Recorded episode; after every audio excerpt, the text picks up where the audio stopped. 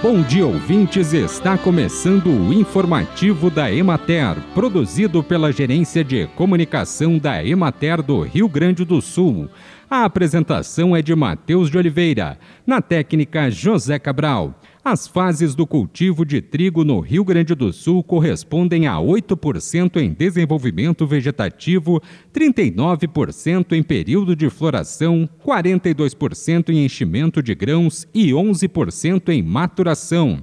Algumas lavouras do noroeste do estado, semeadas antes do período recomendado, foram colhidas, mas não são estatisticamente significativas. A cultura continua a se desenvolver bem, porém já perde potencial produtivo em algumas regiões devido aos eventos climáticos adversos na primeira quinzena do mês.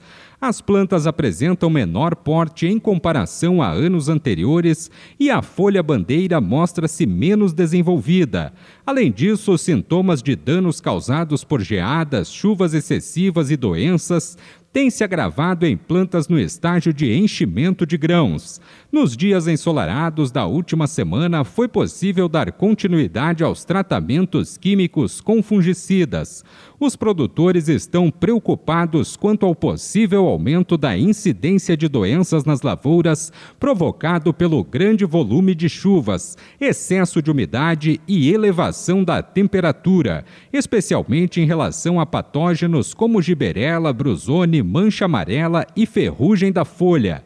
Na região de Juí foram identificados danos causados por geadas, principalmente em áreas topograficamente mais baixas, cujas plantas já apresentam partes reprodutivas com coloração esbranquiçada, evoluindo rapidamente para o estado de palha, além de espigas que não desenvolvem grãos ou espiguetas com baixa densidade de grãos. Esses sintomas afetam no máximo 5% do total de plantas nas lavouras.